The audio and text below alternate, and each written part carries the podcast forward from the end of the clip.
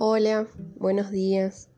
Les doy la bienvenida a este primer podcast del espacio de Escuela y Comunidad, en el que abordaremos las principales características de la escuela como una institución educativa.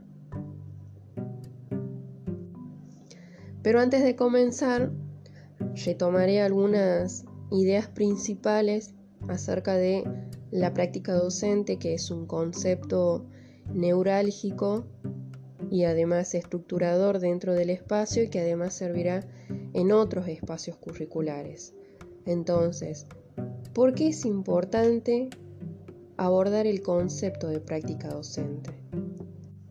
En primer lugar, porque es una práctica que se encuentra inserta en una trama compleja de relaciones. Y mm, además nos advierte que el trabajo docente, la acción docente, no se reduce al acto de enseñar, sino que es una acción que tiene lugar en escenarios que son complejos, caracterizados por la imprevisibilidad, la incertidumbre y además porque están atravesados por múltiples variables. Es por esto que podemos concluir que la práctica docente es aquel trabajo que se desarrolla y tiene lugar en determinadas y concretas condiciones históricas, sociales e institucionales. En este sentido también podemos retomar a la autora Joana Contreras, que fue eh, la que vimos la clase pasada, quien alega que la práctica docente está atravesada por una multiplicidad de dimensiones, entre las que encontramos la dimensión personal, didáctica, institucional, social y valórica. En tanto la práctica docente tiene lugar en estos escenarios caracterizados por la complejidad, ¿sí? en estas instituciones en donde se materializa la labor docente, es por esto que es importante profundizar en el concepto de institución educativa. Y para ello he elegido eh, la obra de Instituciones Educativas, Cara y Seca, de las autoras Frigerio y Polle. Es por esto que en esta clase vamos a profundizar acerca de las instituciones educativas, acerca del el contrato fundacional que ha tenido eh, aquel dispositivo que conocemos como escuela, a fin de entender de qué manera se articula la escuela, la sociedad y el Estado, y en este sentido contextualizarlo en aquel concepto de institución educativa. Seguramente ya en, esos recorridos teóricos que ustedes vienen realizando, en aquellos marcos teóricos que, que vienen construyendo en estos años, han podido ver que las instituciones tienen una doble acepción es decir, por un lado, y desde una perspectiva sociológica, podemos entender a las instituciones en un sentido simbólico, como también podemos entender las instituciones en su sentido material, es decir, cuando nos referimos a los establecimientos. Ahora bien, Cara y Seca es una obra que aporta muchos interrogantes.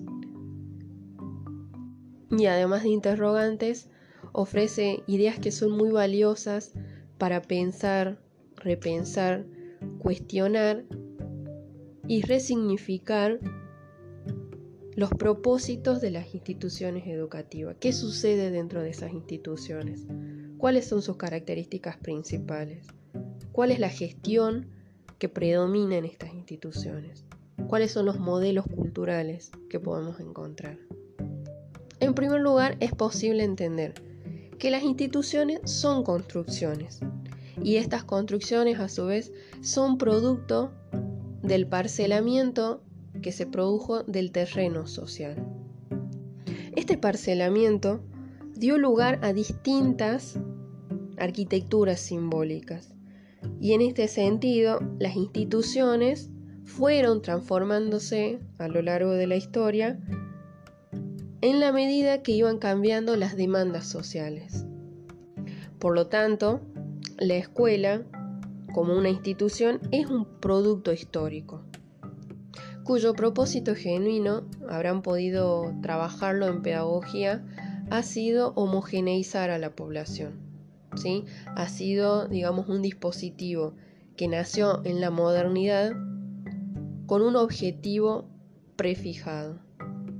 Entonces, volviendo a aquel parcelamiento que mencioné que se, que se produjo del terreno social, lo que a su vez tuvo lugar fue una especificación, es decir, cada parcela tenía una especificación, es decir, una designación social, un objetivo claro y definido que debían cumplir. Y es acá donde entra en escena el, concepto de eh, contrato fundacional. ¿sí? Es acá donde tiene lugar este contrato. Y cuando nos referimos al contrato fundacional, hablamos de esta especificación, hablamos de la tarea que ha sido encomendada a la escuela en ese momento histórico. Es decir, cuando hablamos de contrato fundacional nos referimos al propósito genuino que tenía la escuela en el momento en que se construye como un dispositivo social. El contrato fundacional estuvo relacionado con ideales republicanos, eh, cuyo, cuyo, objetivo principal era, eh, estaba vinculada a la formación del espíritu ciudadano. Ahora bien, si cada institución era portadora de un mandato social, el encargado de garantizar que ese mandato social se cumpliera es el Estado, es y sigue siendo el Estado. Por lo tanto, el contrato fundacional entre la sociedad y la escuela requería de una institución que, en primer lugar, transmitiera valores que legitimaran ese orden que estaba establecido en ese momento histórico. Y además que transmitiera saberes que sean necesarios para introducir a esos alumnos al mundo del trabajo, es decir, formar potenciales trabajadores. En este sentido, podemos ver que desde un punto de vista social y político, el propósito de la escuela era instruir al pueblo y además formar este espíritu ciudadano. Y si nos paramos desde el punto de vista económico, el propósito era asegurar la integración de aquellos alumnos al mundo del trabajo. Los sistemas educativos y sus establecimientos entonces eh, constituyeron aquella institución encargada de cumplir con esas funciones. Es decir, la sociedad les encomendó esa tarea que debía ser cumplida por estas instituciones. El cumplimiento de este mandato no ha sido algo lineal, ni tampoco homogéneo. ¿Esto qué quiere decir? Que los procesos han sido diferentes en cada escuela, en cada contexto nacional y en cada coyuntura histórica. Porque este mandato ha ido eh, resignificándose, transformándose, adaptándose a estos distintos momentos históricos y además a las distintas demandas sociales que han ido surgiendo.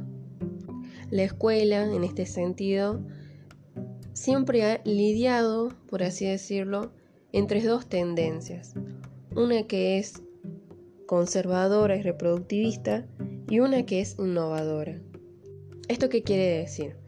Que la escuela ha lidiado entre perpetuar el orden establecido y también lidiar, por así decirlo, con aquellas fuerzas innovadoras, aquello que eh, interpela a la institución educativa para que cambie sus modelos de gestión, su funcionamiento. Es, digamos, eh, este famoso versus entre lo que está instituido lo que está instalado, lo que está institucionalizado y, y lo instituido, que son aquellas fuerzas que eh, propician la innovación, el cambio, la transformación. Por lo tanto, esto nos invita a pensar a que el contexto en el que la escuela debe construir un nuevo camino es sumamente adverso. Y podemos trasladar esta idea a cómo las crisis económicas, el desplazamiento de las funciones del Estado, obliga a las instituciones a responder a múltiples demandas. Y avanzando un poco más, podemos pensar en cómo este contexto de pandemia, en el que han tenido lugar fenómenos como la desigualdad, la precarización, la inequidad de oportunidades, ha trastocado de algún modo las demandas que las instituciones educativas han tenido que responder. Y además pensar también cómo estos fenómenos, digamos que son extraescolares, han truncado los circuitos escolares de muchos niños, niñas, jóvenes, por falta de conectividad, por falta de recursos. Entonces, ¿dónde está el Estado que debería garantizar el derecho a la educación? ¿Dónde está el Estado que debería garantizar que se cumpla el mandato, este mandato social que ha sido encomendado a las instituciones educativas? Los invito a pensar y a reflexionar en esta línea y además seguir construyendo nuevas ideas que enriquezcan las lecturas y las trayectorias.